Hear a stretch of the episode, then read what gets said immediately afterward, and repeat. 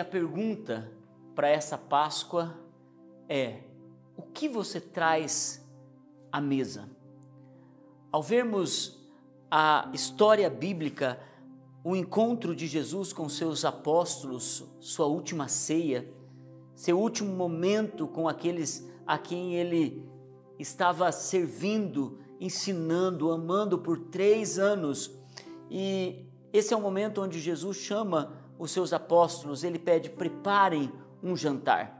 Nós encontramos a narrativa bíblica nos evangelhos, mas Lucas, em especial, traz algumas verdades que eu quero compartilhar com vocês hoje. Em Lucas capítulo 22, versículo 13, diz assim a palavra de Deus: Eles saíram e encontraram tudo como Jesus lhes tinha dito. Então prepararam a Páscoa. Quando chegou a hora, Jesus e os seus apóstolos reclinaram-se à mesa e lhes disse: Desejei ansiosamente comer essa Páscoa com vocês antes de sofrer. Pois eu lhes digo: não comerei dela novamente até que se cumpra no reino de Deus. Recebendo um cálice, ele deu graças e disse: Tomem isto e compartilhem uns com os outros, pois eu lhes digo que não beberei outra vez do fruto da videira até que venha o reino de Deus. Tomando pão, deu graças, partiu e deu aos discípulos, dizendo: Isto é o meu corpo dado em favor de vocês façam isso em memória de mim. Da mesma forma, depois da ceia, tomou o cálice, dizendo: Este cálice é a nova aliança no meu sangue, derramado por vocês. Mas eis que a mão daquele que vai me trair está com a minha sobre a mesa. Eu vou repetir novamente o versículo 21. Mas eis que a mão daquele que vai me trair está com a minha sobre a mesa. Jesus está no último jantar. Jesus está servindo a mesa. Jesus está feliz em compartilhar com os seus amigos, com os seus apóstolos, aqueles a quem viram Jesus realizando milagres, ressuscitando mortos, curando enfermos, liberando perdão, Queridos, é tão tremendo você estar em uma casa onde você senta com amigos, você conta histórias, você está vivendo experiências gostosas, você prepara um belo jantar. É gostoso receber gente em casa. Quem vem à mesa? Quem senta à sua mesa? Quem está contigo nesse tempo? Jesus decidiu, nos últimos momentos da sua caminhada nessa terra antes de ir para a crucificação, servir um jantar para os seus amigos. E nesse jantar, talvez como uma história muito familiar, talvez como as nossas, os nossos almoços de domingo ou as nossas, os nossos jantares que muitas vezes as coisas não saem como combinado. Às vezes, quando você chama pessoas de repente um conflito aparece, opiniões é, são colocadas à mesa e um discorda, o outro não concorda e acontece às vezes um clima, às vezes até desconfortável. A olhar para esse momento onde nós encontramos nessa jornada de Jesus, ele diz: Agora eu trago à mesa o pão e o cálice. Mas ele também diz: Vocês também trazem a mesa e sobre essa mesa está as mãos daquele que vai me trair. Quem estava à mesa com Jesus? Quem estava com ele? Quem estava junto com Jesus nessa mesa? Os discípulos. Vamos lembrar um pouquinho deles. Vamos falar um pouquinho sobre esses discípulos. André, lembra de André? André foi o primeiro discípulo de Jesus, ele era irmão de Pedro, de Simão Pedro. Eles foram escolhidos por Jesus e André era o mais velho. André, na verdade, ele cumpriu seu ministério de forma completa. Ele era um homem que não se dava pela metade. Ele cumpriu do começo ao fim. E muitas vezes nós nos assentamos na mesa do Senhor e nós estamos dizendo: Senhor, não importa o que vai acontecer. Eu estarei contigo do início ao fim. Não apenas no momento eu vou estar início, meio e fim. E talvez o que você traz à mesa nesse culto de Páscoa é dizer: Senhor, uma certeza eu tenho, eu vou estar contigo no início, no meio e no fim. André foi crucificado em uma cruz em forma de X. Nós vemos outra pessoa que estava à mesa, que também trouxe algo à mesa, Simão Pedro, irmão de André. Ele foi também um dos primeiros discípulos de Jesus, e nós encontramos ele sendo conhecido pelos seus amigos como, como um impetuoso. Mas uma das características que Pedro trouxe à mesa naquela ceia de Páscoa foi a autossuficiência. Muitos de nós nos assentamos na mesa do Senhor com a nossa autossuficiência. Sabemos que Ele tem tudo, sabemos que Ele conhece tudo, mas muitas vezes nós tomamos a frente. Muitas vezes nós dizemos, eu sei como fazer. Não é do seu jeito, não, do meu jeito é melhor. E quantas vezes a gente acaba de forma apressada, de forma urgente, colocando as coisas na frente. Queridos, nós também trazemos algo à mesa. Você também hoje traz algo à mesa. E os apóstolos, eu não vou conseguir é, trazer uma narrativa de todos eles, mas quero pincelar exemplo de um ou outro apóstolo que sentou à mesa. Nós falamos sobre André, nós falamos sobre Pedro, mas tem um apóstolo chamado Tiago, filho de Zebedeu, irmão de João, era um pescador, ele tinha um comportamento criativo, ele era intuitivo, Tiago foi o primeiro mártir da igreja. Tiago, ele foi o primeiro a ser tirado da lista dos apóstolos, porque entregou a sua vida como mártir diante do amor que ele tinha pelo Messias. Ele traz à mesa uma convicção: Senhor, o que for preciso, eu entregarei eu morrerei, eu renunciarei pelo Senhor. Nós vemos também João, o seu irmão, o irmão de Tiago, também filho de Zebedeu. É incrível que um é o primeiro a ser mártir, Tiago, e o outro irmão, João, é o último a ser retirado, o último dos apóstolos a morrer. A história diz que João provavelmente morreu com cerca de 100 anos, João, o discípulo do amor, traz à mesa a aproximação, a entrega, a transformação. João traz à mesa o ex-filho do trovão. João traz à mesa o que Jesus tinha construído na sua vida, de um ministério egoísta, de, um, de uma vida cheia de vontades, de ter lugar na mesa nós estamos sentados a uma mesa agora mesmo. Ainda que a minha mesa aqui seja literal, a tua é espiritual. A tua é espiritual e João decidiu trazer à mesa transformação. João decidiu trazer à mesa uma vida que Deus resgatou, que Jesus transformou. Então, João, ao sentar à mesa, encosta a cabeça nos ombros de Jesus e ele diz algo ele diz: Eu quero ser íntimo do Senhor, tanto que o Mestre diz a ele na cruz do Calvário: João, eis a tua mãe. Queridos, é tão tremendo ver essa intimidade que foi transformada de um egoísmo, de um estilo de vida tempestuosa como era de Tiago e João, chamados filhos do trovão, para um homem dócil, gentil, amoroso, comprometido. E de fato, você sabe a história de João. Jesus o leva para a ilha de Fátimos, não como uma penitência, mas para um tempo para revelar aquilo que estava por vir. E Apocalipse é dado a João na ilha de Pátimos.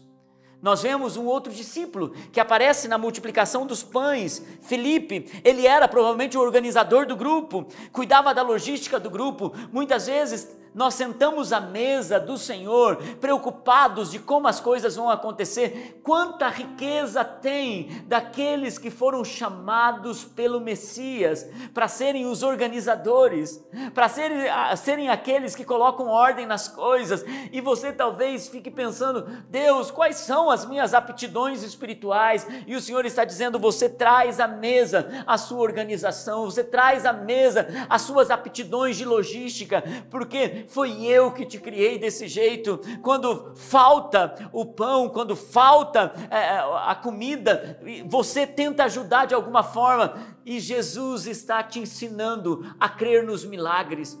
Talvez esse seja um tempo que você esteja com as contas muito claras, você esteja dizendo, hum, não bate, hum, não está dando certo, e o Senhor está dizendo a você agora mesmo: você traz à mesa isso, mas eu trago milagres. Então você faz as contas, mas eu trago o impossível. Você coloca as coisas que são aparentemente contáveis, e eu digo para você: os milagres são incontáveis.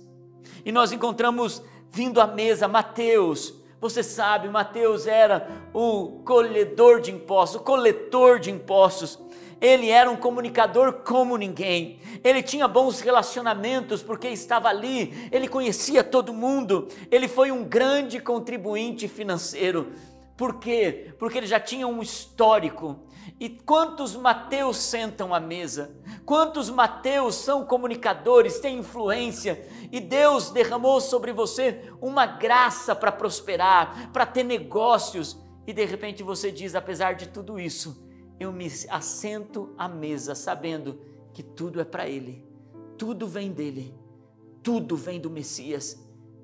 E o rei está ali, o rei está sentado à mesa, está com Mateus, com Tiago, com Felipe, está ali com João, com André, com Pedro, e nós temos alguém que às vezes se parece tanto com a gente, chamado Tomé.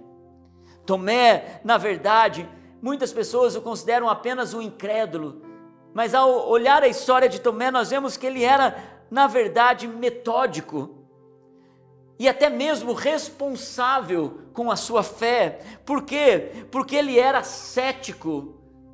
Muitas vezes, quando ele chegava para Jesus, e naquela ocasião, quando ele disse: Senhor, eu só creio vendo. Jesus, na verdade, diz: Tomé, felizes são aqueles que não viram, mas creram. Na verdade, Tomé estava dizendo: Senhor, eu preciso ter convicção das coisas, eu preciso ter certeza das coisas. O ceticismo, sem a presença de Jesus, ele se torna incredulidade. O ceticismo, com a presença de Jesus, é que você avalia as Escrituras e você diz: preciso de provas, eu preciso das coisas muito claras. A tua fé pode tornar o teu ceticismo uma bênção para também alcançar aqueles que precisam de respostas claras. O que você traz à mesa? O que você está trazendo à mesa da comunhão, à mesa do Senhor. Nós vemos então Simão o Zelote. Ele tinha uma índole inflamada por conta da própria história que ele tinha como Zelote, que era um grupo de revolucionários, não apenas revolucionários, mas revolucionários radicais. Então nós encontramos aquele que está ali muitas vezes para questionar, parece que sempre está pensando de forma contrária ao status quo. Muitas vezes até considerado como o esquerdista da turma, mas ele não consegue pensar dentro da caixinha.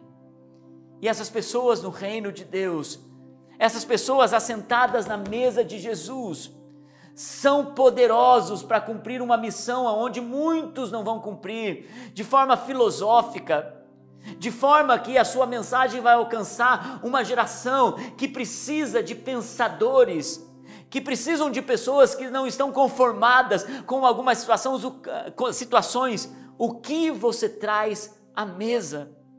Nós encontramos então não vou conseguir falar sobre todos, mas quero encerrar falando sobre Judas, o Iscariotes. Na verdade, Judas era um dos mais instruídos entre os, entre os apóstolos de Jesus. Do grupo, era o mais instruído. Ele tinha uma capacidade incrível de administração. Cuidava como ninguém de recursos financeiros. Ele tinha dificuldade de entender não apenas a si mesmo, mas como esse Jesus não está querendo a influência que ele tem.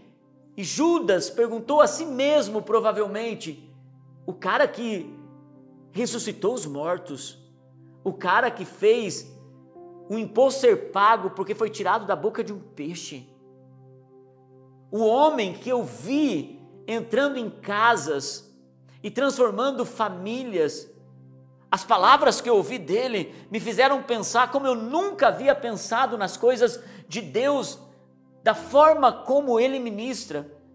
Mas Judas, ele não soube lidar consigo mesmo e as suas expectativas. E o que levou ele a trazer a mesa. E quando Jesus diz no versículo 21, mas eis que as mãos daquele que vai me trair está com a minha sobre a mesa. Eu quero dizer uma coisa para você. A mesma mão que está sobre a mesa que trouxe o pão e o cálice está do lado das mãos daquele que ia traí-lo. A olhar para essa história, gente, a olhar para essa verdade, nós conseguimos imaginar esse Jesus dando graça e misericórdia a um homem que estava caminhando para um destino eterno sem salvação. Ao olhar para essa mesa, ao encontrar cada um dos apóstolos trazendo algo para essa mesa, eu me assento nesse, nesse especial de Páscoa com você a uma mesa espiritual. Eu trago algo para a mesa do Cordeiro você traz algo para a mesa do cordeiro. Nós colocamos as nossas mãos na mesa do cordeiro. E a minha pergunta a você: o que você traz à mesa? Mas falta uma pessoa. Jesus está nessa mesa e ele também traz algo. Jesus traz a essa mesa aonde você está sentado, aonde eu estou sentado. Jesus traz a essa mesa graça favor imerecido. Quando nós erramos, quando nós falhamos, Ele traz perdão para as nossas vidas. Ele traz para essa mesa misericórdia, Ele coloca o coração dele na nossa imundícia, na nossa sujeira, Ele traz para essa mesa pão, provisão, recursos, abundância. Jesus traz para essa mesa vinho, Ele traz alegria, Ele traz satisfação, ele traz brilho nos olhos, ele tira o luto, ele tira a tristeza, ele tira a angústia, ele coloca nessa mesa esperança para o futuro, ele coloca nessa mesa, ele diz: vocês não entendem, eu vou sofrer, eu vou me entregar, eu vou morrer, mas eu vou ressuscitar e vocês terão vida e vida em abundância. Ele traz esperança, ele traz vida eterna, ele traz uma clareza para a caminhada, ele traz uma herança. Ele entrega uma herança para nós nessa mesa. Ele diz: Vocês estarão assentados comigo e vocês cearão comigo na eternidade.